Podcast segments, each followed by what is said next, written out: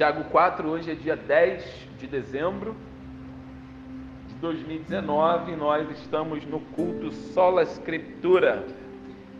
E hoje nós vamos continuar a exposição de Tiago. E vamos falar sobre uh, o capítulo 4. Tiago, capítulo 4. Nós vamos nós vamos falar sobre a humilhação. O que é se humilhar? Humilhai-vos debaixo da potente mão de Deus. E também vamos falar também sobre submissão.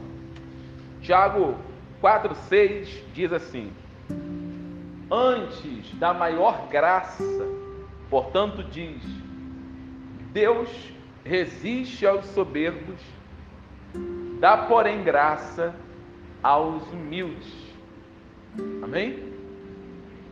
Sujeitai-vos, pois, a Deus, resisti ao diabo e ele fugirá de vós. Chegai-vos a Deus e ele se chegará a vós. Limpai as mãos, pecadores, e vós, de duplo ânimo, purificai o coração. Senti as vossas misérias lamentai, chorai, converta-se o vosso riso em pranto e o vosso gozo em tristeza. Humilhai-vos perante o Senhor e ele vos exaltará. Amém? Pai, em nome de Jesus, pedimos a tua graça, o teu poder, a sua sabedoria para falarmos nesta noite mais uma vez da preciosa palavra do Senhor. Pai, em nome de Jesus, sabemos que a nossa mente ela fica carregada de tanta informação do dia e às vezes o cansaço da mente ele reflete em todo o corpo. Mas te pedimos nesta hora, Pai, que o Senhor venha trazer é, clareza para nossa mente, elucidar a cada um de nós para falarmos com toda a propriedade e também ouvir com toda a propriedade, com todo o temor a tua santa palavra. Fala com a tua igreja, os teus filhos que saíram de suas casas, vieram dos seus trabalhos cansados, mas não deixaram, Pai, que a fadiga, o cansaço e os afazeres falasse mais alto do que o amor que eles têm pela tua palavra. Te agradecemos também pela vida dos nossos irmãos que não puderam chegar na igreja devido a toda essa chuva que cai. Pai, guarda-os em segurança e que eles cheguem em seus lares debaixo da sua mão poderosa Fala conosco, em nome de Jesus. Amém. Amém? Antes de nós fazermos a viagem aqui na palavra de Deus, eu quero já prontamente contar uma pequena ilustração acerca deste assunto. eu não sei se você já pegou uma estrada para um lugar que você nunca tinha ido antes. Por exemplo, uh, você sai do Rio de Janeiro para ir uh, para o Paraná, Paraná não, vamos falar mais perto aqui, para BH, Belo Horizonte, tá? Alguém aqui já foi para Belo, Belo Horizonte de carro? Não? Já foi, irmão? Caminhão? Então, as pessoas que nunca tiveram essa oportunidade de ir daqui para Belo Horizonte de carro, elas hoje, claro, né, hoje nós temos a tecnologia e a tecnologia você coloca no Waze, você coloca no mapa ali e vai te levar tranquilamente até o destino. Isso é fato, né? Nós temos essa, essa consciência. Agora, antigamente, para uma pessoa chegar no destino, as rodovias elas tinham que estar tomadas de placas, certo? Dizendo, por exemplo, daqui a 40 quilômetros, ou 20 quilômetros, ou 10 quilômetros, você vai estar chegando em Belo Horizonte. E uma vez que você chega na cidade, é, pelo menos nas grandes cidades tem isso, uma placa grande dizendo: Bem-vindo ao Rio de Janeiro, bem-vindo a Belo Horizonte. Quem já foi para São Paulo já viu que na volta de São Paulo tem uma placa bem grande dizendo: Seja bem-vindo ao Rio de Janeiro. E a mesma coisa são nas grandes cidades. Então as placas, elas, elas vão te orientando para você chegar num destino.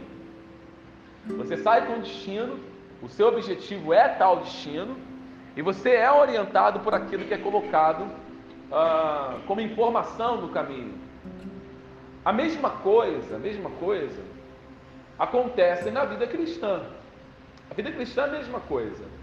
Todos nós aqui temos um destino, todos nós, e esse destino que nós estamos trilhando, que é o caminho para o céu em Cristo Jesus, ele também leva muitas placas, placas de advertências, quilometragem, placas de orientação, placas sobre o perigo, né? Que em algumas situações, né? Pode cortar um animal no meio da estrada, bater de carro, mas a caminhada cristã é a mesma coisa. Existem placas de perigo, existe placa de orientação, existe placa de redução de velocidade e assim por diante, mas com o objetivo de chegar no destino, para que quem está caminhando chegue no destino. E Tiago, ele é muito feliz nas palavras dele, porque ele vai começar a levantar placas para a igreja. Porque esse povo que está disperso, como nós já falamos nos versículos anteriores do capítulo 4, eles são completamente pessoas que servem a Deus, mas no meio dessas pessoas que servem a Deus, existem aquelas que estão completamente é, é, orgulhosas, com muita vaidade, com o sentimento de, ah, de desprezar o seu próximo e assim por diante, pessoas sem fé, pessoas que não oram. Então a Bíblia vai trazendo essas informações a Bíblia vai trazendo esses pontos. Esses pontos são interessantes para a gente entender a missão que Tiago tem e a mensagem que Tiago traz. Qual é a mensagem que Tiago traz? Qual é a informação que Tiago traz? Qual é a pregação que Tiago apresenta? Tiago apresenta uma pregação com placas. Porque agora ele vai trazer uma placa de advertência. Porque se nós somos cristãos, se é o povo de Deus, aqui no texto, Tiago ele tem que apresentar o caminho, na verdade não o caminho, ele tem que apresentar as placas que vão conduzindo uma pessoa até Cristo. E entre essas placas, nós vamos falar sobre isso, existem muitos pontos que Tiago aqui aborda que chama muita atenção. Então, é, a gente não pode chegar a uma conclusão de vida cristã sem orientação. Vida cristã não orientada não é vida cristã. O cristão não orientado ele não chega a lugar nenhum. O cristão não orientado, seja por pastor, seja por Deus, seja pelo Espírito Santo, seja por Jesus, Deus Pai, ou Deus Filho, ou Deus Espírito Santo, aquele que não é orientado por alguém dentro daquilo que Deus já nos falou com base na palavra de Deus, esta pessoa ela não vai chegar em lugar nenhum. Você sabe muito bem que uma pessoa que tem um destino traçado, ela pode muito bem pegar atalhos. Ela pode ou não pode? Pode. Isso já aconteceu comigo, por exemplo, de estar dirigindo meu carro, de estar conduzindo meu carro de um lado para o outro, indo para uma região, e o meu aplicativo de Waze, o Waze lá, ele, falou assim: é, entra aqui, tipo assim, ele me apresentou um atalho que me fez cair dentro de uma comunidade. Pra você ter uma ideia. Mas aquele atalho que ele me oferece, aquela aquela opção que ele está me oferecendo, realmente me levaria até o meu destino, porém, porém, o destino que eu iria chegar, eu estava correndo sérios perigos de vida naquele caminho. Então seria mais fácil se eu ficasse na estrada, talvez demoraria mais tempo, mas eu chegaria no meu objetivo. Então a caminhada cristã, às vezes nós também queremos pegar atalhos, porque atalhos às vezes encurta o tempo, Atalhos, entre aspas, ele traz facilidades.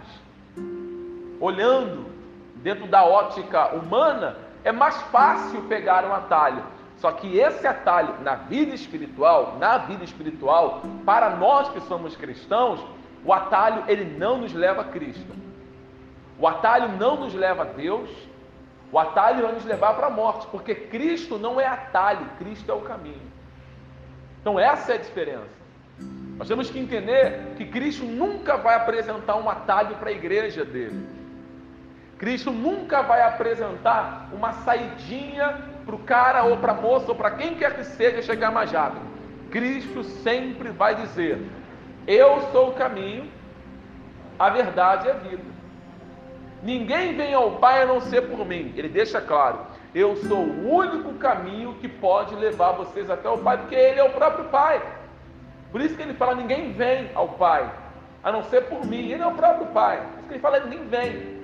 Então, quando você lê isso, quando nós lemos isso, nós temos que entender que, apesar de termos oportunidades na vida, de pegarmos atalhos, de sairmos por lacunas oferecidas, nós corremos grandes riscos de vida. Então, o que é mais aconselhável para a igreja? O mais aconselhável para a igreja é permanecer no caminho. Só que o caminho que Cristo apresenta para a igreja trilhar é um caminho de muito, mas muito, mas muitos empecilhos, impedimentos e tribulações. Por isso que a palavra nos ensina que o caminho ele é apertado. A porta é estreita e o caminho não é largo. O caminho também é estreito. Então você imagine que caminhar no caminho estreito já traz na nossa mente a dificuldade que é trilhar aquele caminho. Mas Jesus não disse que nós tínhamos que ir por outro caminho. Ele disse que nós tínhamos aquele único caminho. Então, lendo a Escritura, lendo a palavra de Deus, você não vai encontrar nenhum trecho, nenhum texto, nenhuma sombra, nenhum rascunho, nenhuma poeira, nenhum farelo de alguém que pegou o atalho e se deu bem. Você não vai encontrar um homem que pegou o atalho e se deu bem. Todos tiveram que voltar, outros morreram, outros tiveram que voltar, outros têm que se arrepender. Porque os atalhos não levam ninguém a ter uma vida bem-sucedida, não na terra, uma vida com satisfação plena em Cristo. E por que, que eu estou te falando isso? Porque a palavra de Deus, o texto que nós estamos lendo, ele é muito rico muito rico. Eu tive dificuldade para pregar esse texto hoje de manhã, pensando que conseguiria fazer a exposição do versículo 6 até o 10. Eu tive dificuldade por causa das riquezas dos detalhes da palavra de Deus.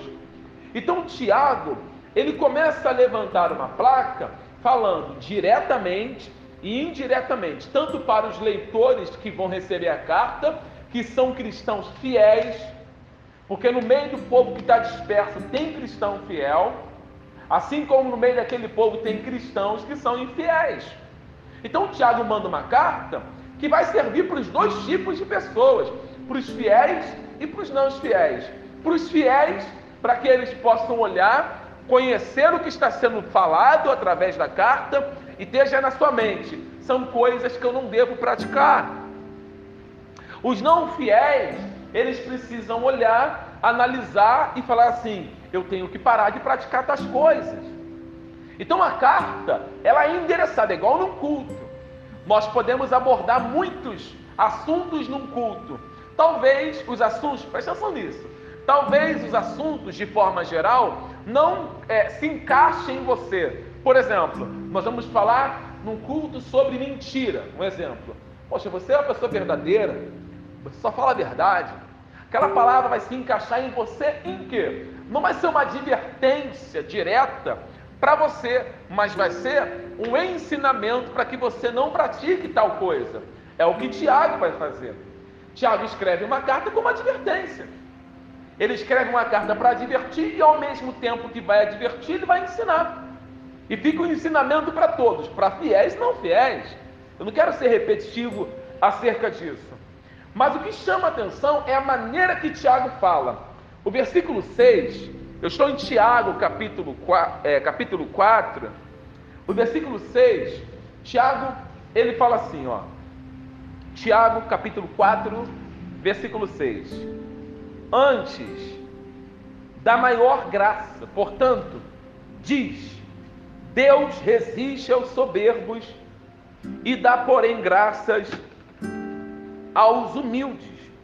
Quando nós pegamos esse mesmo capítulo e vamos ler os versículos é, anteriores, acima do versículo 6, versículo 1, 2, 3 e 4 e 5, nós temos que ler do 1 ao 5 para conseguir entender por que, que Tiago fala sobre Deus resiste aos soberbos e porém dá graça aos humildes. Não fica uma coisa sem pé e sem cabeça. Por que, que Tiago está falando isso? A resposta está no versículo 1, versículo 2, versículo 3, versículo 4 e versículo 5. O versículo 1, Tiago diz: Da onde vêm as guerras e pelejas entre vós? Porventura, não vem disso a saber dos vossos deleites, que nos vossos membros guerreiam? Cobiçais e nada tendes, sois invejosos, cobiçosos e não podeis alcançar. Combateis e guerreais e nada tendes. Por quê? Porque não pedis. Pedis e não recebeis, porque pedis mal, para o gastardes em vossos deleites. Adúlteros e adúlteras, não sabeis vós que a amizade do mundo é inimizade contra Deus? Portanto, qualquer que quiser ser amigo do mundo, constitui-se inimigo de Deus? Ou cuidais vós que em vão, diz a Escritura, o Espírito que em nós ou em vós habita tem ciúmes? Aí ele vem no versículo 6. Antes, ele dá maior graça, portanto, diz: Deus resiste aos soberbos e dá, porém, graça aos humildes. Então, o versículo 6 Tiago está pegando tudo o que ele falou no versículo 1 e também lá no capítulo 3 também.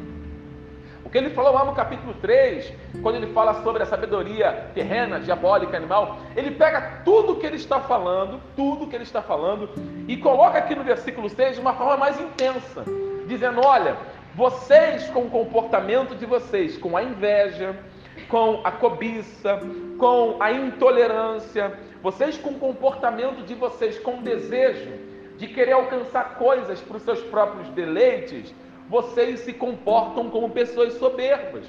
E Deus, para com vocês, o que Deus tem reservado para vocês, não é um, um crescimento, é um abatimento. Porque vocês estão se comportando como ímpios, vocês são amigos do mundo, vocês estão se comportando como transgressores, vocês estão amando mais as coisas do mundo que a Deus, e isso é um comportamento de uma pessoa soberba. É isso que Tiago está falando. E aí, Tiago chama a igreja para responsabilidade. Lembra da plaquinha? Aí ele pega uma placa, eu estou ilustrando, ele pega a plaquinha e a primeira coisa que Tiago escreve nessa placa está no versículo 7: sujeitai-vos. Primeira coisa, a primeira lição que nós vamos extrair aqui é a sujeição. Que o cristão, seja ele um bom cristão ou um mau cristão, praticando coisas boas ou coisas ruins, que ele esteja numa vida de santidade ou esteja pecando, a palavra que esse cristão ele tem que ouvir diretamente, como uma flecha no seu coração, é a palavra sujeição.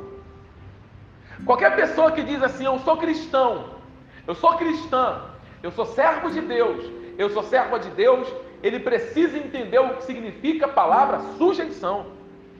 O que que Tiago, ele quer falar com a palavra se sujeitar? A palavra sujeitar no grego Lucas usa a mesma frase no grego para trazer o um ensinamento a respeito do comportamento de Jesus com os seus pais. Jesus, aos 12 anos de idade, 12 anos de idade, ele está crescendo diante dos homens, ele está evoluindo, entrando na fase, já quase chegando a uma adolescência, 12, 13, 14, 15. Mas Jesus ele tinha uma sujeição. A palavra no original, sujeição aqui, é a mesma coisa que obedecer. Então o que Tiago está dizendo, olha, vocês precisam obedecer, em outras palavras, vocês precisam se sujeitar. E se sujeitar a quem? Se sujeitar é a Deus. A primeira coisa que Tiago apresenta para eles é: vocês precisam obedecer a Deus. Vocês precisam entender o que significa a palavra sujeição. Jesus, com 12 anos, ele era sujeito a Maria e a José. Ele respeitava, mas espera lá, ele não é o filho de Deus, é o filho de Deus. Ele estava lá no templo, os pais procurando ele de um lado para o outro, procurando, cadê ele, cadê ele, cadê ele, cadê ele?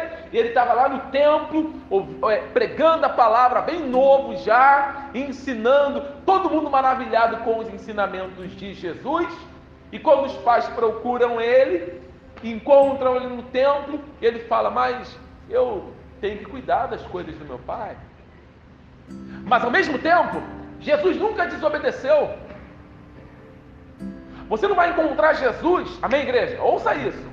Num ato de desobediência nessa idade, ele sabe que ele tem que se sujeitar a Maria e José, como ele se sujeitava a seu pai. A Bíblia não diz em Filipenses capítulo 2 que ele foi obediente, que ele se sujeitou até a morte morte de cruz. Só que a sujeição envolve muita coisa, eu vou te mostrar isso. A sujeição não envolve somente você olhar para Deus, olha para cá, falar: Senhor, estou aqui, eu me sujeito à tua vontade, às tuas regras e tudo quanto o Senhor ordenar. Pera lá, se sujeitar a Deus é viver tudo aquilo que Ele colocou nesse livro que nós carregamos na mão. Se Deus deu ordens que estão neste livro, nós, como igreja, temos que nos sujeitar às ordens que Ele deu. Nós não podemos dizer assim, ah, mas eu não concordo com isso aqui. Para mim isso não é bem assim. O problema é teu. Se é um problema seu, pessoal seu, que você tem que buscar cura no seu pessoal de alguma maneira. Mas se Deus falou, está escrito, está claro, não importa se você concorda, não importa se você discorda, o que importa é se você não obedece, você não está se sujeitando, e se você não se sujeita, você é desobediente. E a Bíblia diz que a ira de Deus está sobre os filhos da desobediência. Então não tem atalhos. A sujeição é uma só, tem que obedecer. Não tem como pegar uma rua à direita, vou por aqui, não. Tem que obedecer. Não pode? Não pode. Não é para fazer? Não é para fazer. Você observa que nós, muitos de nós, muitos cristãos, não estão querendo se sujeitar o que a palavra diz que tem que ser feito. Meu irmão, não tem essa história, não. É, é modernidade. A gente tem que. Não, não tem essa história. Não essa história. Aprenda, a palavra de Deus não evolui com o mundo. Consegue gravar isso? Isso é balela. A palavra de Deus não evolui com o mundo. Sabe por quê? Porque tudo vai passar e ela vai permanecer. Tudo vai passar e ela vai permanecer intacta.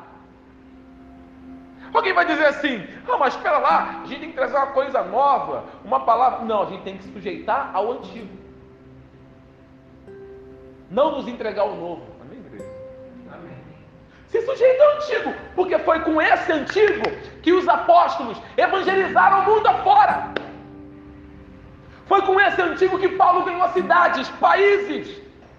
Foi com esse antigo que os pais da igreja trouxeram um, um avivamento gigante. Foi com esse antigo aqui que nos séculos passados os puritanos, Martim Lutero, Calvino e outros mais levaram a palavra de Deus e ganhou muitas almas para Cristo.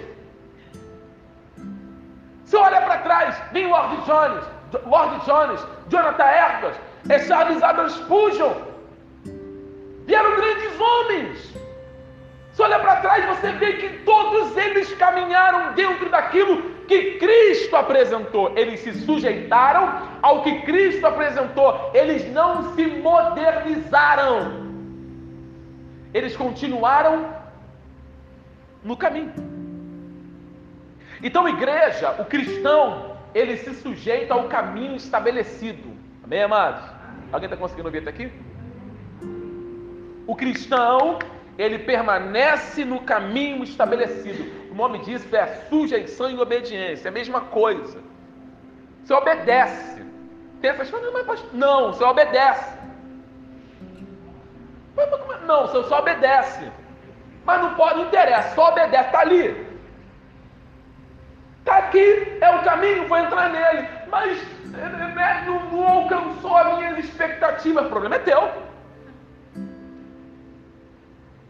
Deus, nós só temos que obedecer. Não é apertado o caminho? Obedece naquela montura. Sem ir para lá e sem ir para cá. Por que eu estou te falando isso? Se sujeitar e obedecer não é simples. É difícil. Mas nós temos que fazer.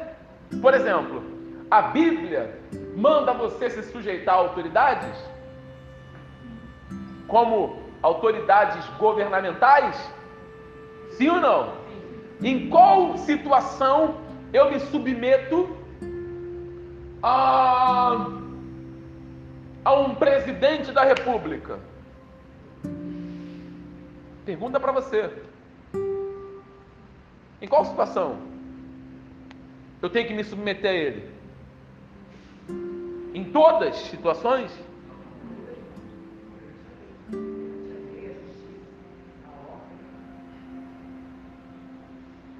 Algumas pessoas que não leem o Evangelho distorcem isso.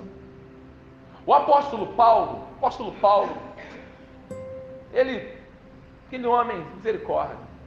O apóstolo Paulo escreveu uma carta para falar sobre isso. Dedicou quase que um capítulo inteiro para falar sobre isso. Porque as pessoas não estavam sabendo diferenciar uma coisa da outra. Você tem que respeitar a autoridade. Sim ou não? Sim. Governamental. Primeira autoridade que a Bíblia manda. Por favor, primeiro eu vou traçar sobre os governantes. Que a Bíblia manda você se sujeitar. Eu tenho que respeitar um governador? Tenho que respeitar. Eu tenho que respeitar um prefeito? Tenho que respeitar. Eu tenho que respeitar um vereador? Tenho que respeitar. Eu tenho que respeitar o presidente, o senador, eu tenho que respeitar. Mas existe uma questão para esse respeito. Desde que eles estejam dentro da lei estabelecida, desde que eles sigam um caminho para o qual eles foram colocados ali, porque Deus coloca homens em tais funções para que eles executem a justiça, as ordens que foram já mapeadas ou homologadas, podemos dizer assim, com documentos como lei. Eles precisam fazer valer a lei. Então, quando você olha, por exemplo, para o, S, é, STF, Supremo Tribunal Federal, você vê que a população Brasil, nosso país, a, a, nossa população, a grande massa da população, não apoia o STF. A pergunta é por quê?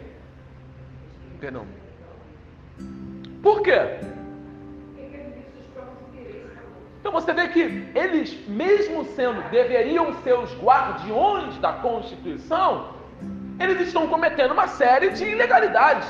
E isso provocou o quê? O povo perdeu por eles o respeito, porque eles saíram da lei. Saíram da lei. Quando Paulo escreve aos Romanos, vamos ler aqui, por favor. Carta de Paulo aos Romanos, no capítulo 13. E vamos primeiro falar sobre essa sujeição aqui. Daqui a pouco nós vamos é, descortinando aqui os assuntos. Romanos capítulo 13.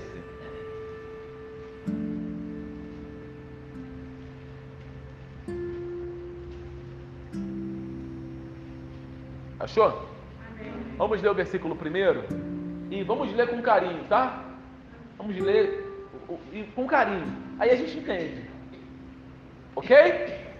Versículo 1 diz assim: ó, toda alma esteja sujeita às autoridades superiores, porque não há autoridade que não venha de Deus.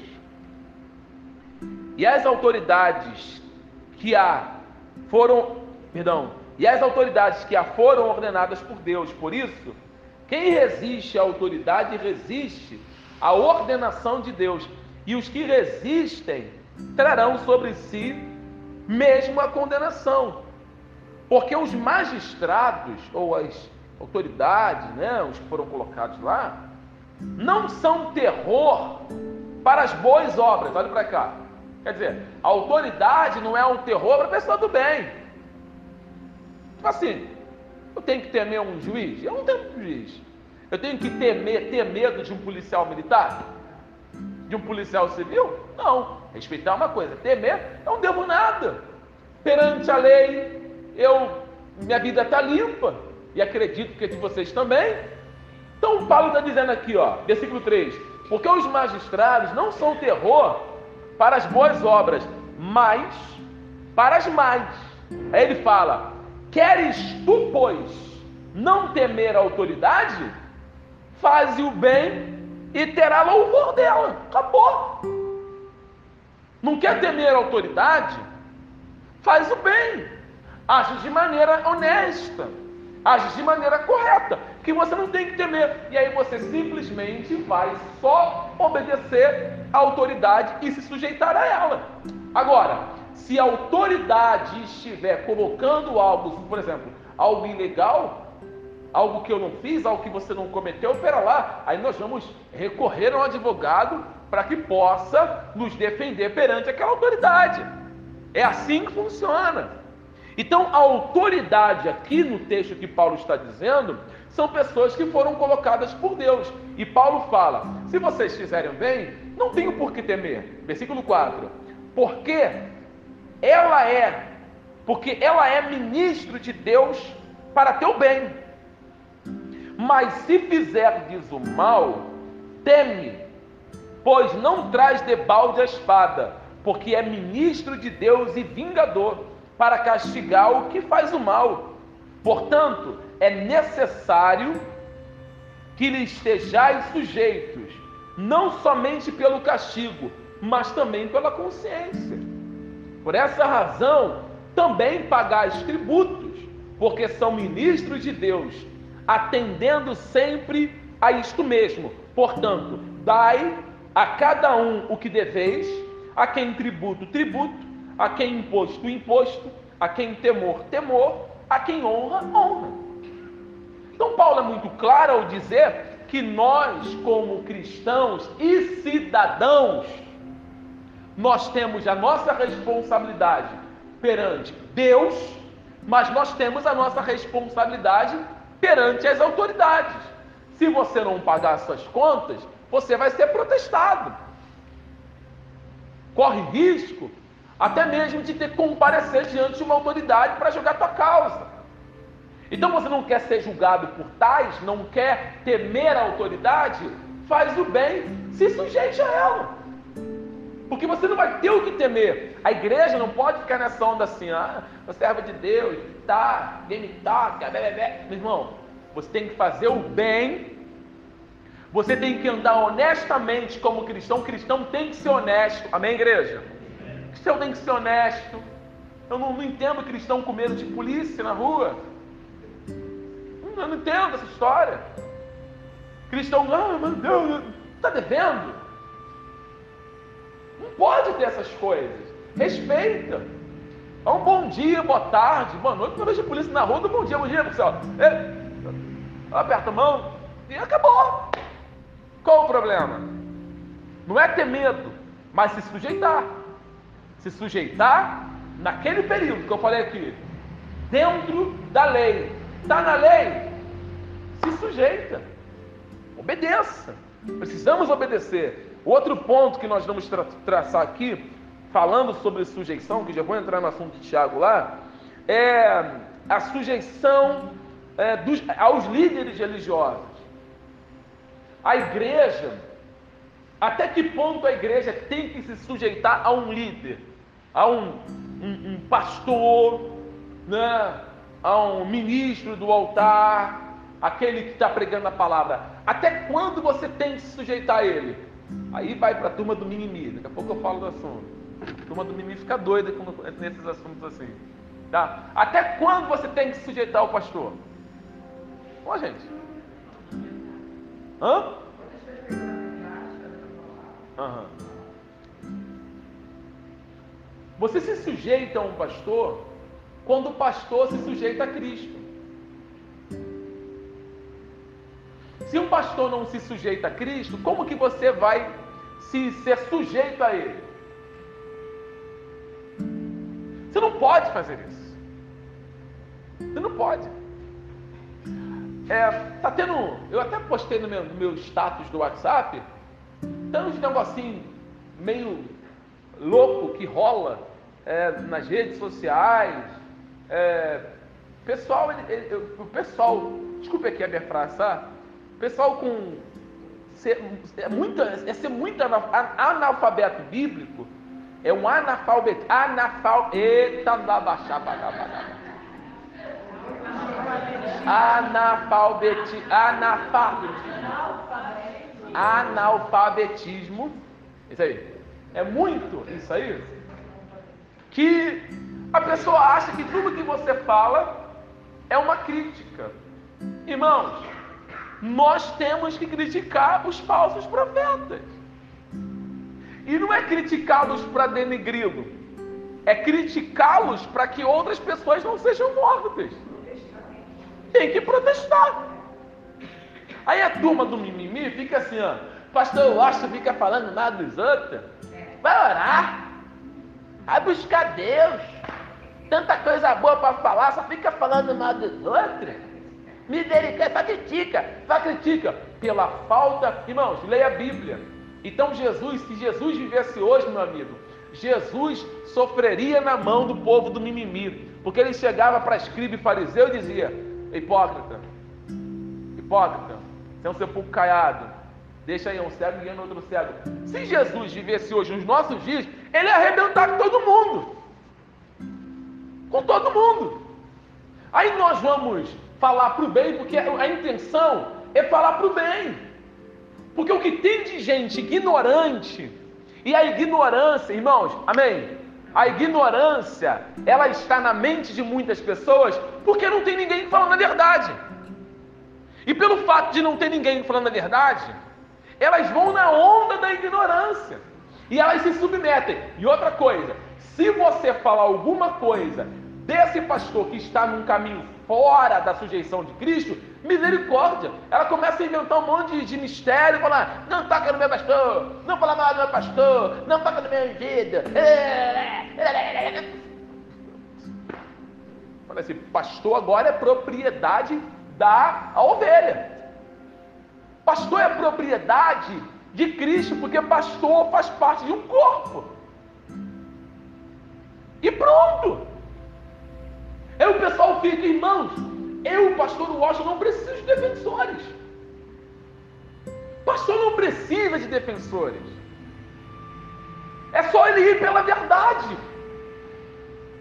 É só ele caminhar na verdade. Então, quando é que você se sujeita? Quando ele está sujeito a Cristo.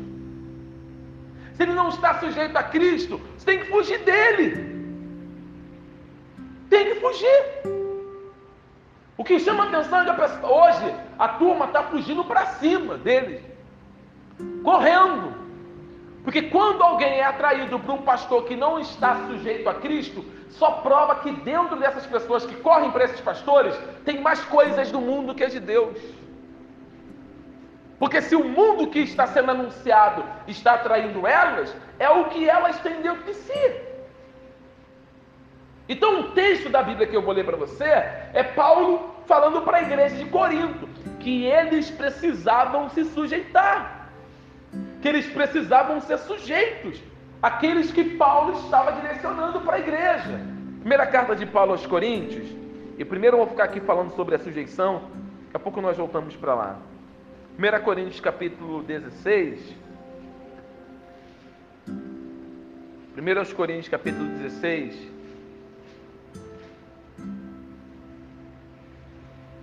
Encontrando, diga amém. Olha o versículo 15. Agora, Eu vos rogo, irmãos, sabeis que a família de Estéfanas e as, e as primícias da Caia, e que se tem dedicado ao ministério dos santos, é um homem dedicado, família dedicada, que também vos sujeiteis aos tais e a todo, eu no versículo 16, e a todo aquele que auxilia na obra e trabalha.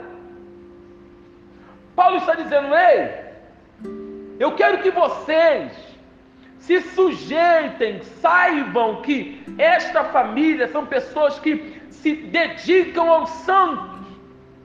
Vocês precisam se sujeitar a eles no Senhor.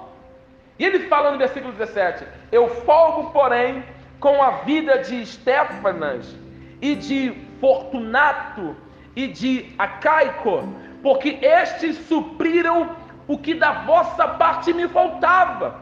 Estou em 1 Coríntios 16, 18. Porque recrearam o meu espírito e o vosso, reconhecei, pois, os tais. Paulo está dizendo: vocês precisam se sujeitar a essas autoridades. Para onde Paulo, com quem Paulo está falando? Com uma igreja problemática. A igreja de Corinto tinha dificuldade de se sujeitar a Paulo. Imagine essas pessoas que Paulo está dizendo agora, são pessoas de Deus, que zelam pela vida dos santos, que auxiliam na obra, que se dedicam ao trabalho do Senhor, que se entregam para o reino. Eles são homens, são pessoas completamente comprometidas com a obra do reino de Deus. Se sujeitem a eles. É o que Paulo fala. Paulo não está entregando, falando para as pessoas se sujeitarem a qualquer um, não, irmãos. Ele está dizendo para se sujeitar a pessoas que temem a Deus. Temem. É muito. É, é, é, como é que eu posso dizer? É, causa-me muito pavor e causa-me náuseas. Às vezes, quando eu ouço um, um, algo tipo assim, ó, que eu, eu ouvi anteontem, perdão, anteontem e hoje, o pastor falando assim: Olha a loucura, irmão, olha a loucura, olha a loucura. O pastor disse assim: é, Se eu estiver perto de Jesus, eu não me considero, como é que é? Quando eu olho para Jesus, eu me considero justo igual a Ele.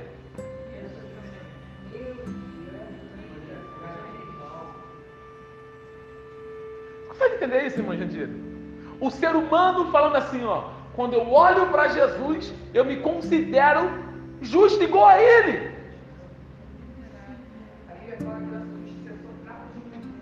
E sabe o que me assusta? O povo comentando que mensagem.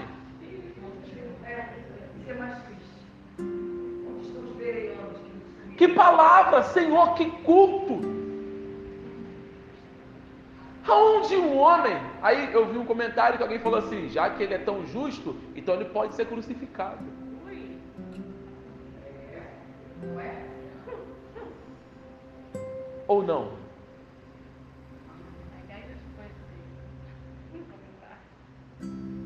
O que assusta é ver pessoas se sujeitando a essas outras pessoas. Por que, que elas se sujeitam? Porque eles dão para elas aquilo que elas querem e não aquilo que elas precisam. Irmãos, vocês precisam do Evangelho. É disso que vocês precisam. Acorda, ó, para a vida. Tem muita gente correndo atrás de um evangelho de novidade. O evangelho não é novidade. O evangelho é o mesmo. É o mesmo evangelho de dois mil anos atrás. Mesma coisa. Que inventar? A gente tem um novo método aqui na igreja que traz muita gente. Qual é o novo método? Eu não sei. Qual? Eu não sei. A gente tem uma nova técnica. Qual é a nova técnica? Eu não sei qual é a nova. Eu só conheço uma técnica. Eu só conheço um método. A palavra de Deus. Pregar o Evangelho. Como diz Steve Lesson, suba no púlpito, pregue a palavra de Deus como homem. Só isso. Você não precisa de mais nada. Às vezes é duro você se sujeitar a um pastor bíblico, é duro. Amém, irmão? Amém, igreja? É duro. Porque o pastor bíblico, talvez ele vai te dizer mais não do que sim.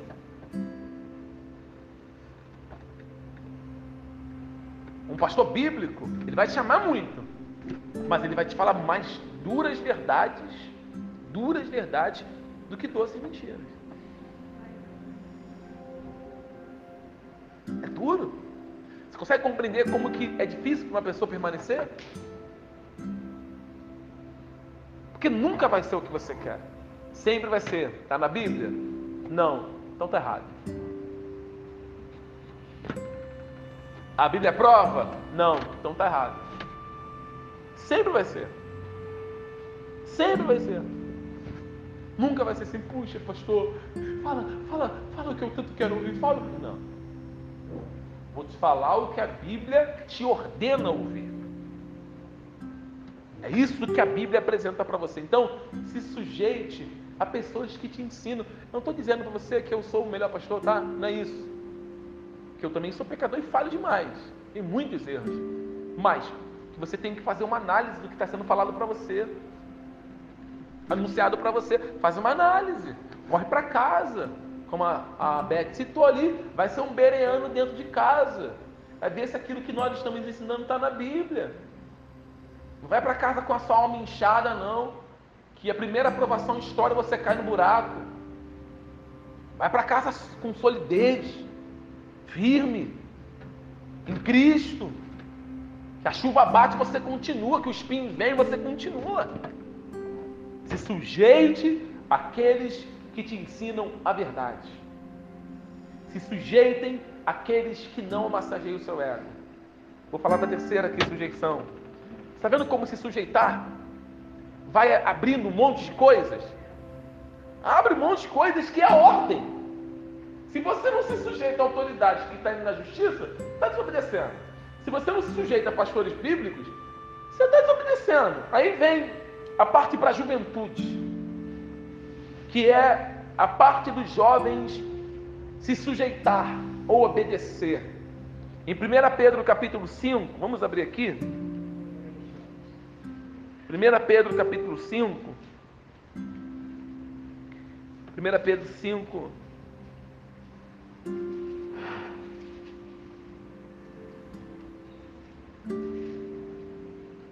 Primeira Pedro 5, versículo 1.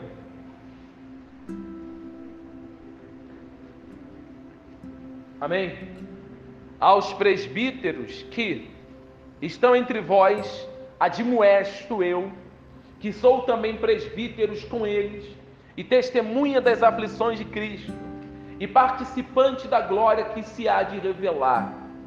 Apacentai o rebanho de Deus que está entre vós, tendo cuidado dele, não por força, mas voluntariamente, nem por torpe ganância, mas de ânimo pronto, nem como tendo domínio sobre a herança de Deus, mas servindo de exemplo ao rebanho. E quando apareceu o sumo pastor, alcançareis a incorruptível coroa de glória. Semelhantemente, vós jovens, sede sujeitos aos anciãos. Quem são os anciãos? Quem são os anciãos? Hã?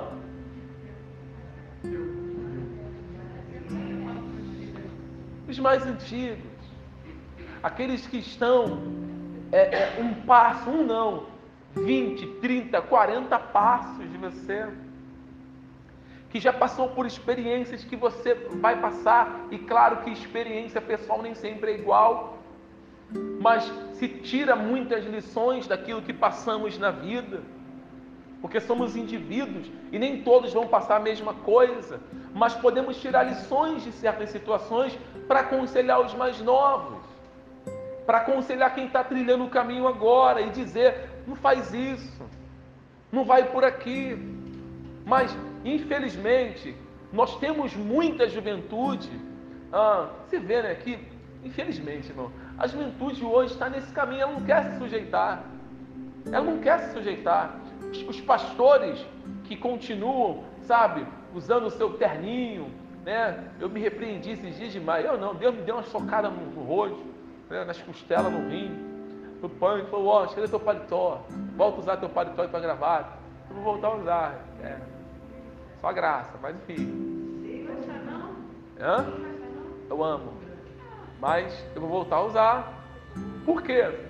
Porque, irmãos, a, a modernidade ela tem entrado na igreja de uma maneira que a gente tem perdido a, a sabe, o padrão que de... ah pastor, mas Deus fala, não fala com a gente, é, ele fala com a gente através da roupa, irmão, eu também defendi isso aí já.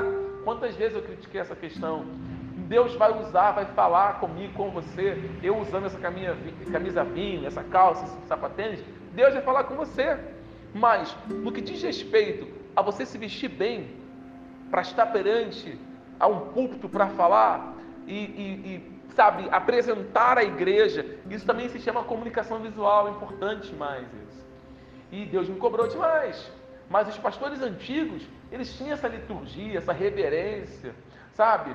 E o jovem não, juventude, misericórdia, juventude hoje quer botar um cabelo rastafari, botar um, um, um, um silicone, silicone, um, um, gel, um gel no cabelo, aí quer vir no culto, quer enfiar uma, um, um, um brinco aqui na orelha, quer botar uma cruz pendurada.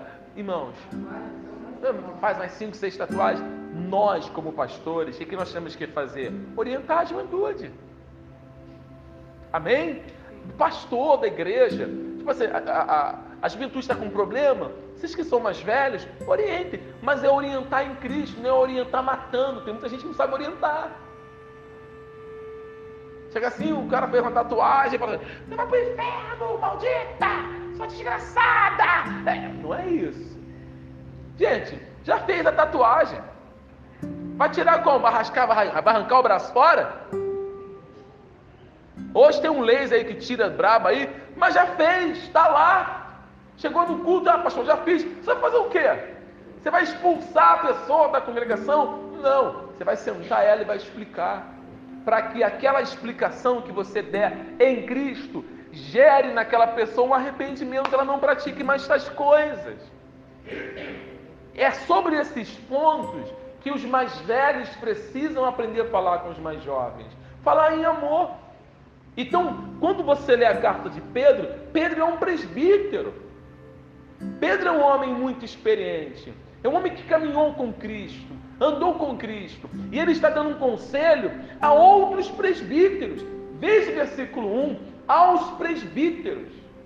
Ele, sendo um homem experiente, ele chama os mais experientes e fala: olha, aconselha, ministra, chama os jovens, ministra, aconselha os jovens a se sujeitarem aos anciãos e sede, continuando a leitura, e sede todos sujeitos uns aos outros, e revestivos de humildade, porque Deus resiste aos soberbos, mas dá graça aos humildes. A mesma coisa que Tiago fala lá. Então a humildade está na sujeição. Quando você não se sujeita, você é uma pessoa prepotente e soberba altiva. Você desobedece. É isso que Tiago está falando lá. Tiago capítulo 4. Tiago 4. Tiago capítulo 4, versículo 7. Eu ainda estou no sujeitai-vos. Tiago diz: sujeitai-vos, pois, a Deus. O que ele quer dizer com isso? Obedeçam, pois somos obedientes. Então, eu quero ainda falar sobre mais duas sujeições. A primeira sujeição aqui é a sujeição da esposa. Irmãos, quando é que a esposa deve se sujeitar ao seu marido? Nós já vamos ler o texto. Primeiro eu estou te perguntando, que eu quero ver como é que está a tua cabecinha. Tá? Pode falar, tá, as casadas.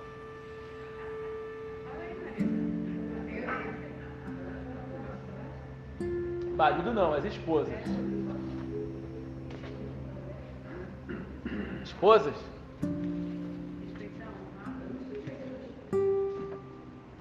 Como é que se jeita?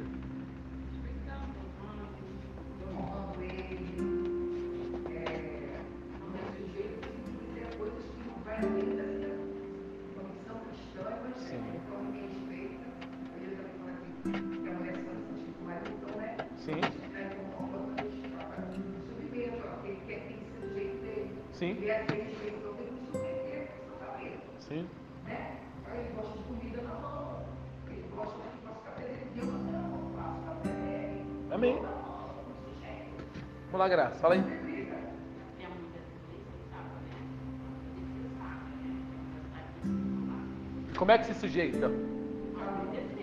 Como é que se obedece? Graça, graça. Como é que é?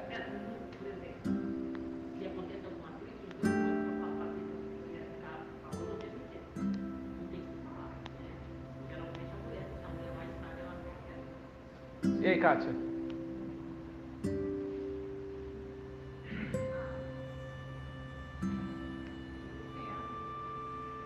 Obedecendo não sei, sujeitando certo. Mas como é que se sujeita? Como é que se obedece?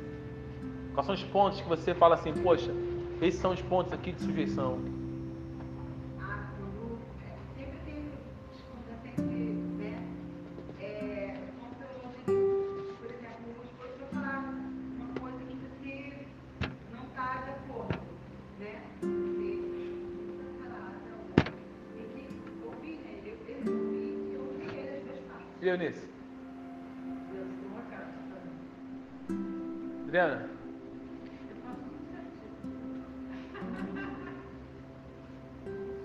Tudo certinho? Amém então. Marido não fala. E aí, Anca? Respeito, como é que é isso aí?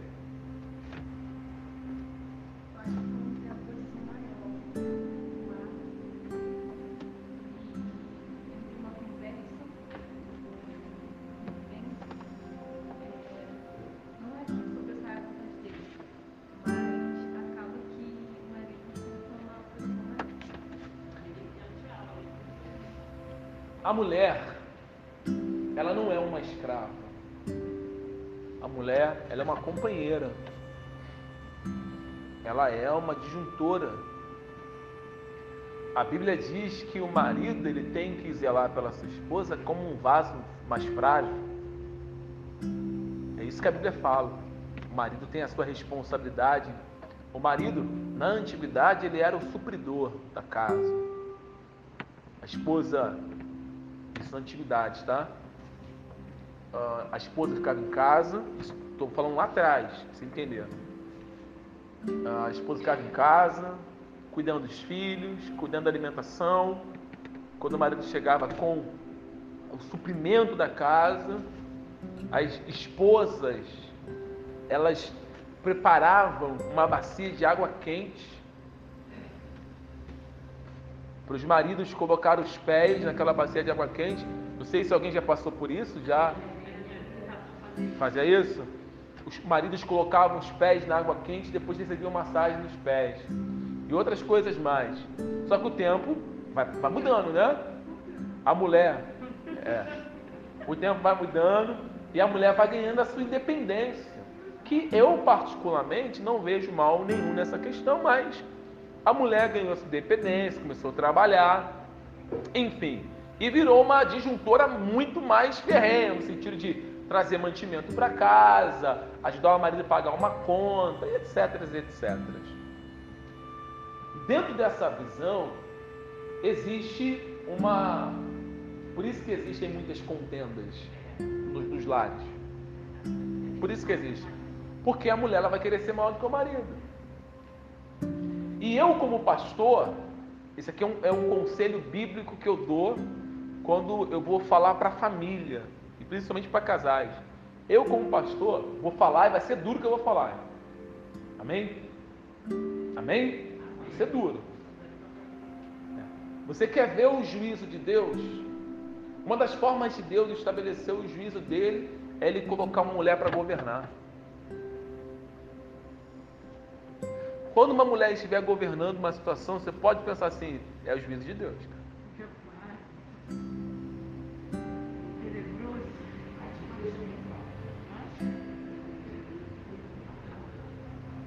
É só você olhar para Israel quando Betseba assumiu o trono. Jezabel, perdão. Quando Jezabel assumiu o trono, desculpa. Perdão. A desgraça. Leia a história de Israel, veja quantas mulheres assumiram o trono. Acabe só estava sentado lá de enfeite. Mas quem mandava? E a desgraça fez assim, ó. Nação foi indo de mal a pior, de mal a pior. Não que uma mulher não possa governar. Na ausência da figura masculina, por exemplo, ficou viúva, mulher governa. O marido foi embora, mulher governa. Mas se tem a figura masculina, o homem tem que governar. E o homem governa como? Governa no Senhor. Respeitando a sua esposa, zelando pela sua esposa, amando a sua esposa e compartilhando com ela o seu dia, os seus momentos, mas sempre o homem sendo aquele que dirige todas as coisas. A Bíblia diz, vamos ler, o que Paulo ele fala aos Efésios no capítulo 5.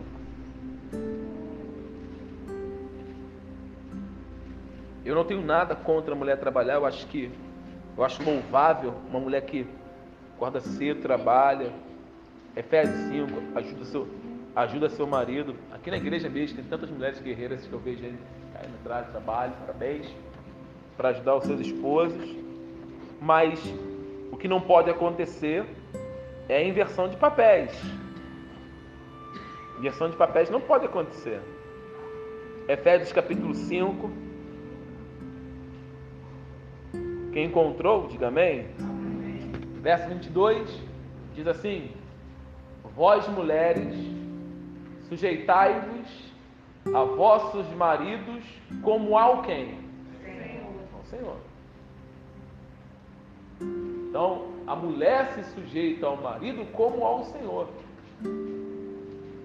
Como que você se sujeitaria ao seu a Cristo? Como é que você se sujeita a Cristo? Você se sujeita a Cristo com toda reverência, com respeito.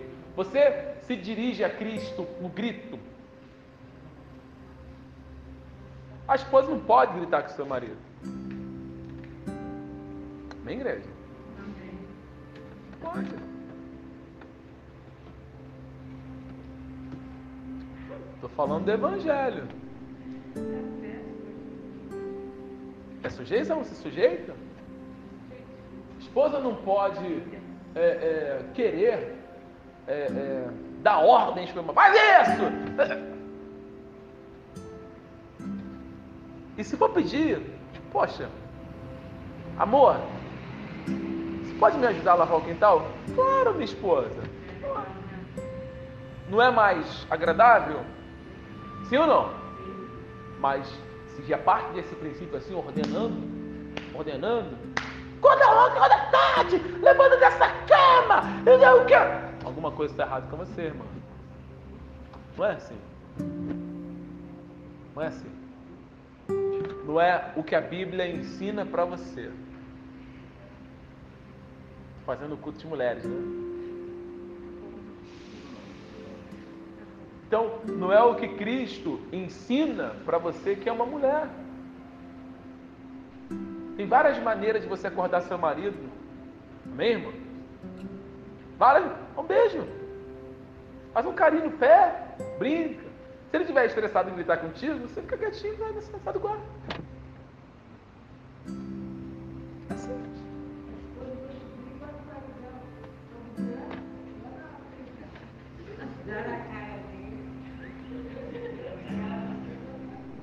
Mas essas coisas acontecem, o que ela está falando é uma realidade.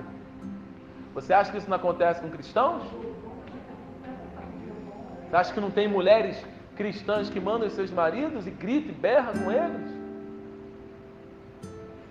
Eu já contei, assim, eu amo minha esposa, amo minha esposa, mas eu já falei para minha esposa, eu amo mais a Deus do que você, cara.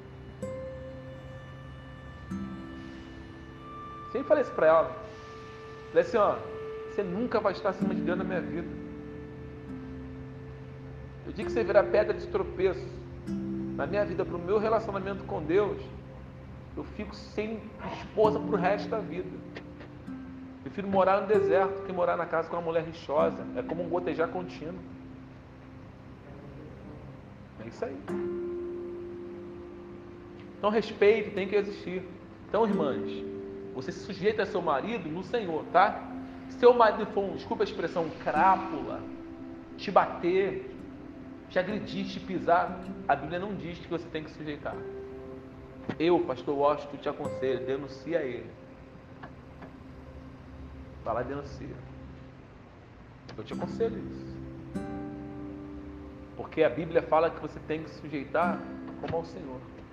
O marido tem que se portar como o Senhor tem que te tratar como se você fosse a igreja. Que é assim que Cristo cuida da sua esposa. E o exemplo que Cristo dá para o marido é esse.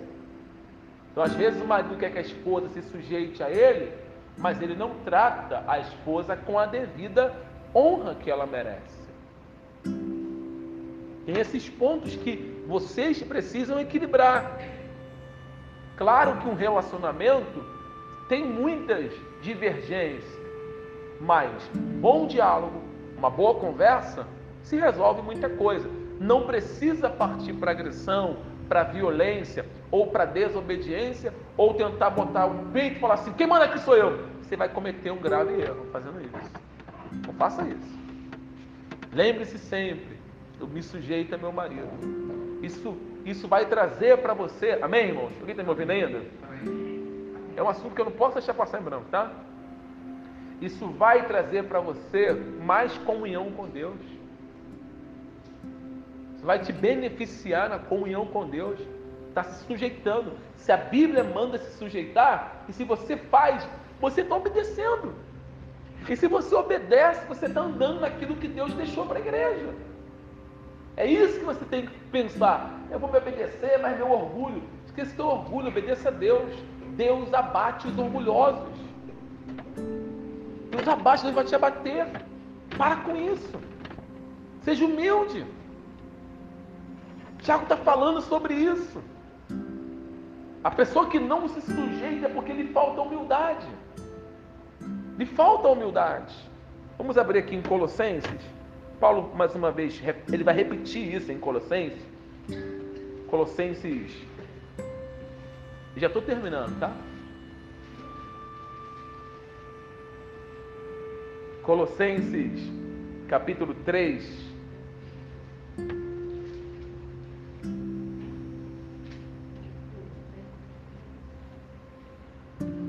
Colossenses 3. Diz assim, versículo 18: Vós mulheres, estáis sujeitas a vosso próprio marido, como? Eu estou em Colossenses 3,18. Vós mulheres estejais, estáis sujeitas a vosso próprio marido, como convém no é no Senhor. Está conseguindo entender? é para se sujeitar no Senhor. Não é fora do Senhor, não, é no Senhor. Consegue entender isso? É no Senhor. Você que está aqui, seu marido é ímpio, seu marido é cristão, tem que orar. Para que você que é cristão, ele seja santificado através de você. Para que o seu comportamento gere nele venha refletir nele características de Cristo, para que haja respeito, mesmo ele sendo ímpio, mas para que ele possa te olhar e te tratar com respeito. Então, se porte da melhor forma possível, para que até mesmo da boca do ímpio possa sair palavras de louvor acerca do seu comportamento. Consegue entender isso? Então, é, é ímpio o marido, é uma outra história. Mas é cristão, marido e mulher, aí tem que ser no Senhor. Senhor. Por isso que eu sempre falo, quer namorar? Ah, eu quero namorar. Quer namorar com quem? Namorar com A, com B, qual é a característica? Botou o bambolê no dedo, já era. Botou o bambolê no dedo?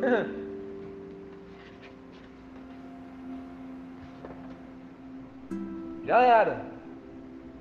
Eu, pastor Washington Oliveira, defendo o divórcio somente em uma questão, hein? Quem está me ouvindo? Só pela morte. Só. Nem por adultério. Só morrendo.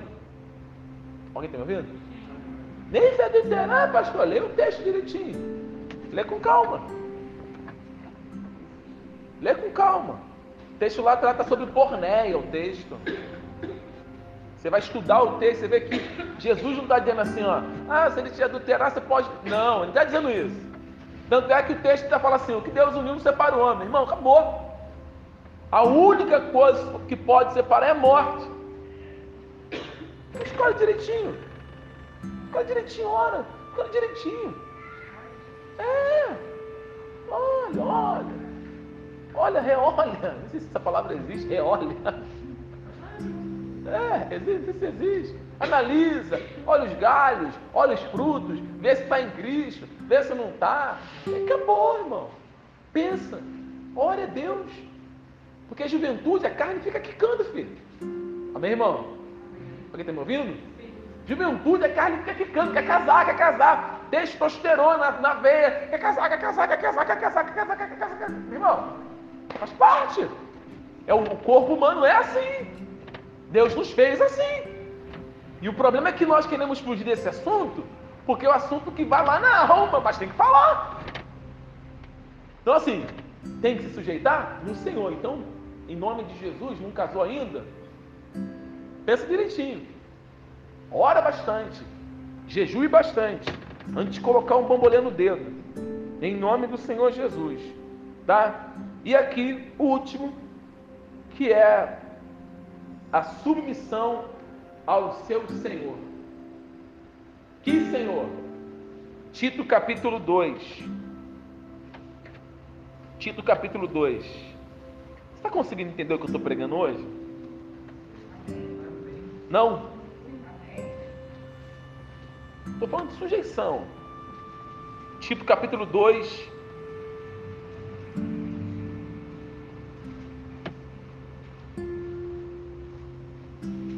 versículo de número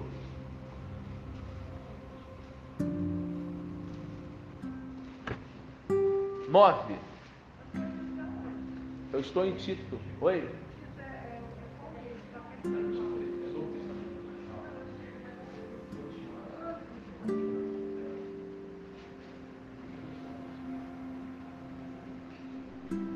Acharam? Verso 9 diz assim: Exorta os servos a que se sujeitem a seu o teu Senhor está com maiúsculo ou minúsculo?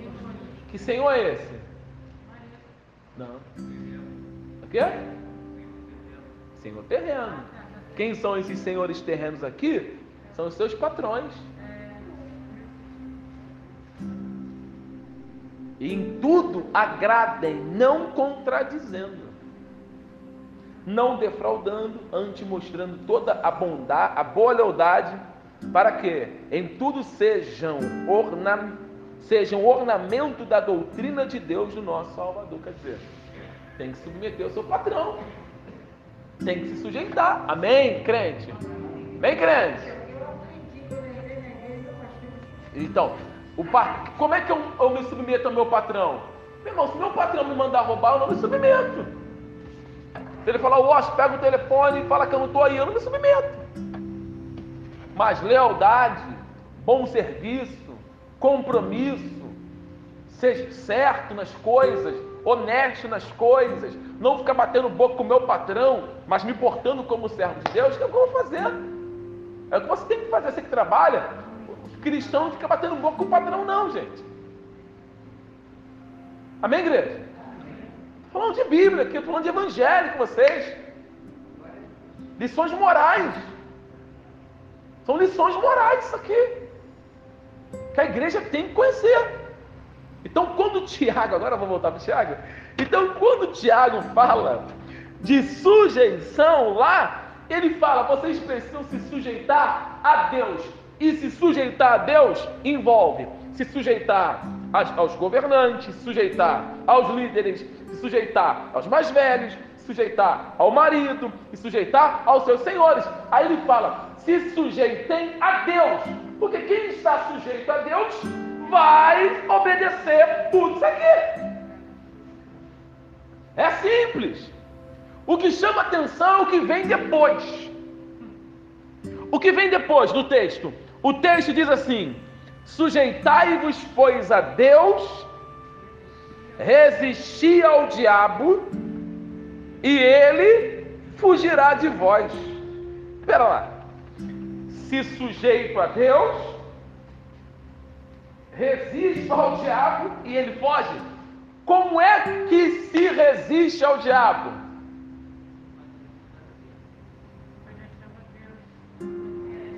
Vamos lá, crente. Como é, como é, pastor? Como é que, que faz para se para resistir ao diabo? Tiago está dizendo: se sujeite a Deus. Se você não se sujeitar a Deus, meu irmão, já era. Não tem resistência.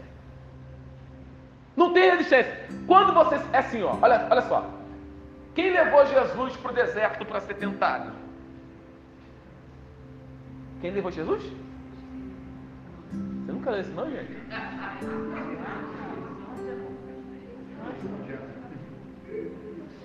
A Bíblia não diz que o Espírito Santo o conduziu para o deserto? Misericórdia, hein? Quem conduziu Jesus para o deserto? O Espírito Santo. Para quê? Ele se sujeitou? Sim. Sujeitou e foi. Eles se sujeitam. E foi. Chegando lá, quem aparece? Por quê? Porque todas as vezes que você se sujeita a Deus, as tentações virão.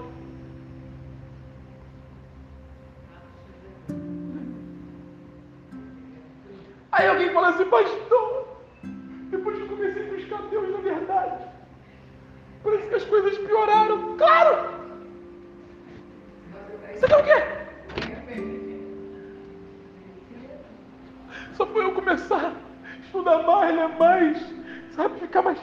palavra, que parece que meu mundo está desabando. Você queria o quê?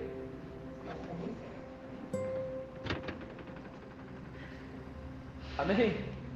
Se você se sujeita a Deus, você vai ter oposições.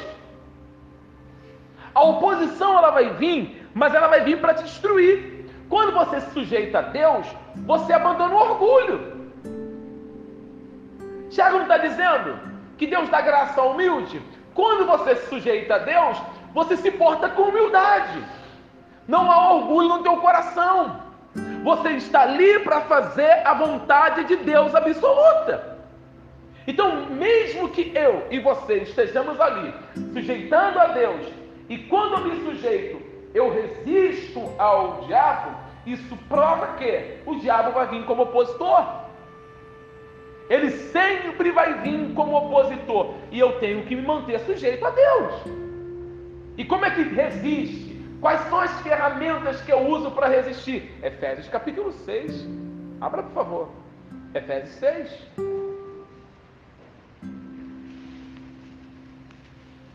Efésios capítulo 6.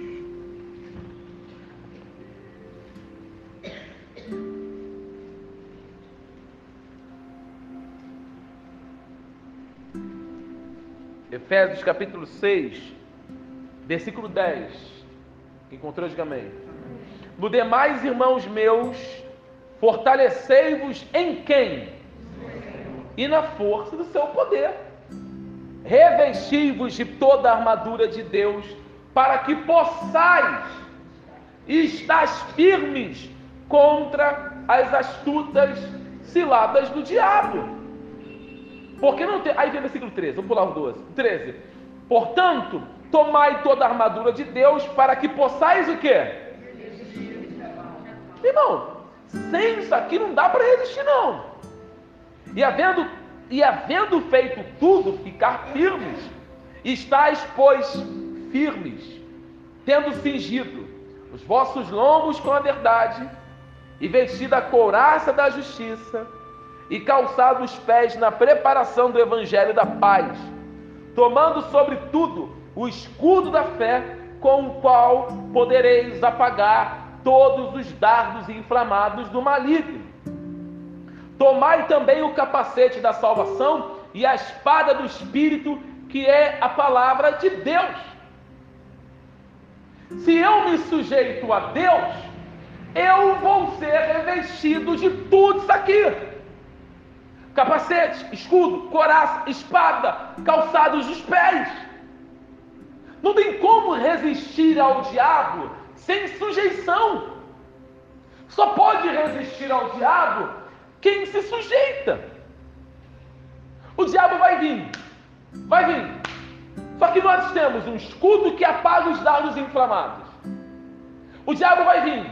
Quando eu falo que nós vamos ser atacados, eu não estou dizendo que seremos livres de morte, de flagelos, de dores. Não é isso que eu estou dizendo.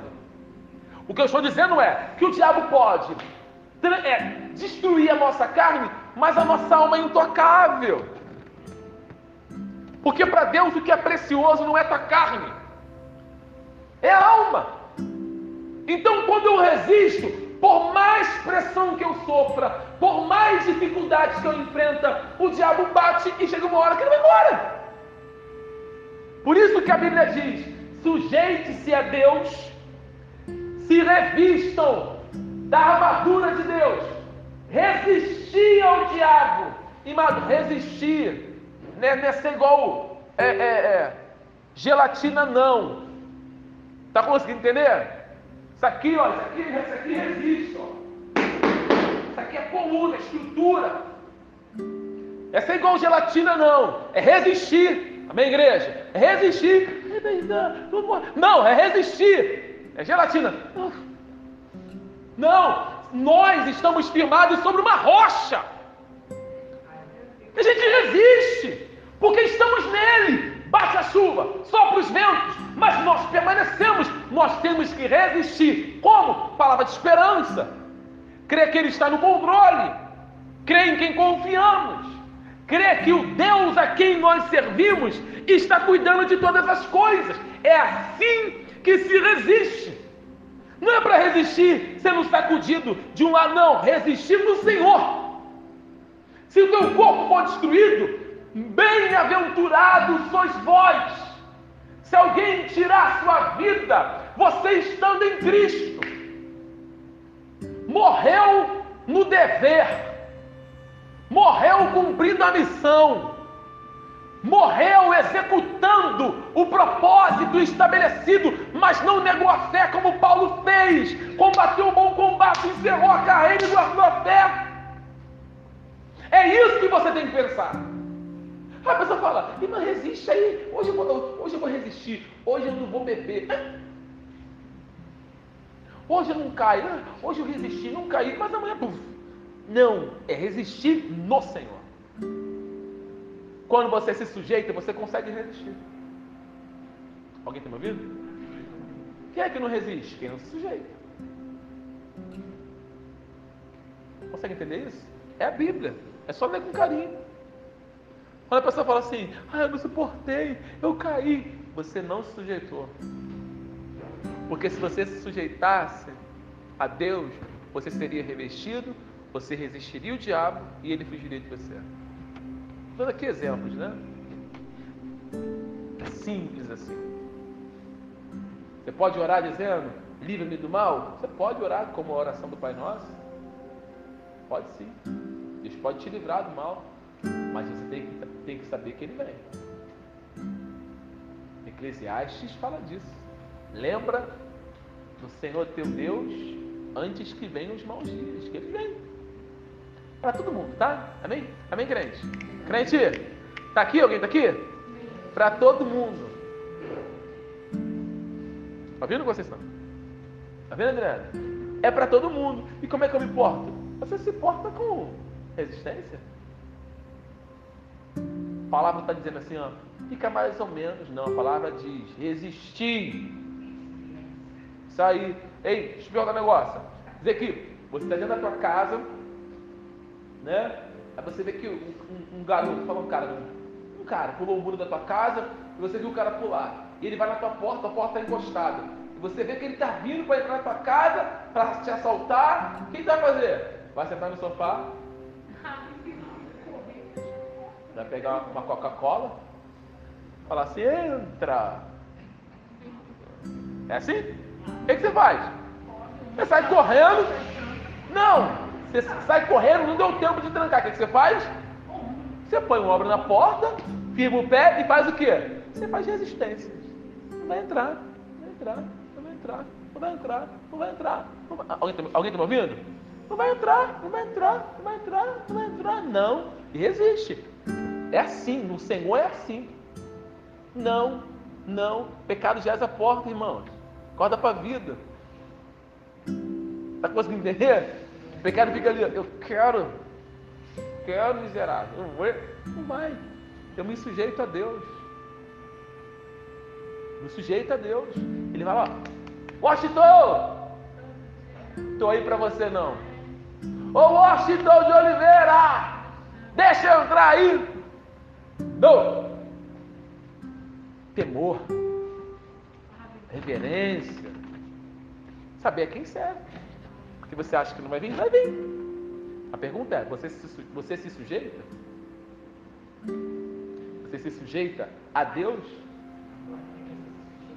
Sabe o que, que Martinho Lutero ele, ele dizia? Ele disse, Lutero disse assim, ó, que é, que é muito apropriadamente comum que se nós cantarmos salmos e hinos ou lermos as escrituras sagradas, Satanás fugirá de nós para que as suas asas não sejam chamuscadas.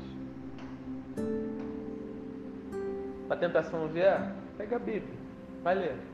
Começa a cantar louvores, vai chorar, orar e falar com Deus. Fala, Senhor, me ajuda, Senhor. Isso aí, me liberta. Porque ela vai vir. Alguém está me ouvindo? Já expliquei para vocês sobre tentação e provação, né? Lembra disso? Tentação e provação. Já te expliquei isso. Então, irmão, ela vai vir provações vão vir. O que você tem que fazer? Se sujeitar. Uma igreja que se sujeita, ela não se corrompe. Não se corrompe. Eu queria falar com vocês só sobre, só sobre esse texto. Se sujeitar. Tem mais coisa. O que, o, que, o que vem depois? O que vem depois é o versículo 8. Chegar e a Deus. Se eu for falar do chegar e a Deus, eu vou até amanhã. Vou até amanhã. Eu estou pregando uma hora no versículo 1, versículo 7.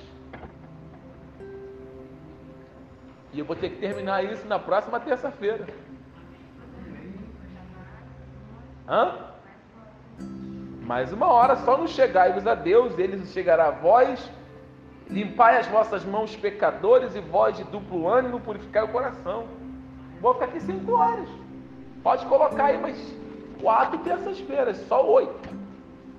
Terça-feira. Como é que prega um assunto desse tão rico rápido? Como? Fala sério, irmãos. Não tem como. Olha quanto assunto sai de um único versículo. Nós estamos falando de sujeição. Se sujeitar. Ouviu, Caxinha? Ouviu, Carol? Ouviu, Luiz? Se sujeitar. Se sujeitar é isso aqui, ó. Para você se sujeitar, você tem que se curvar. Perder essa soberba, essa prepotência. Porque Deus abate soberbo. Tem que se humilhar e falar aqui, ó. Eis aqui o teu servo. Eis aqui o teu súdito. Faça de mim o que tu queres, Senhor. Sou totalmente seu. Totalmente seu. Martim Lutero, quando orava, ele dizia: Sou teu, salvai-me. Sou teu, salvai-me. Sou teu, salvai. Era assim que ele orava. Está com dificuldade, irmão, para se sujeitar? Falta de leitura, tá? É sério, o que eu estou te falando é muito sério. Falta de leitura bíblica, jejum e oração. Cante louvores, cante louvores. Hoje eu vim aqui para, eu vim de manhã para a igreja hoje. Cheguei aqui, liguei o teclado e fiquei cantando. Eu e Jesus. Cantei, cantei, cantei, cantei, cantei, cantei, cantei. Cantei salmos, cantei louvores da harpa. Cantando. Se paz a mais doce quiseres me dar. Eu cantei essa canção de manhã. Sou feliz com Jesus. Alguém conhece? Isso aí. Cantei hoje. Sou feliz com Jesus, meu Senhor. Você não precisa de mais nada. Eu falo isso com todo temor no meu coração. Irmão. Se sujeite a Deus. Esquece esse mundão aí. Esquece. É muita, é muita, é muita coisa sendo oferecida, muita coisa, mas sujeitai-vos a Deus, resisti ao diabo, e ele tem fugido de você ou tem corrido para cima? Vamos ficar de pé.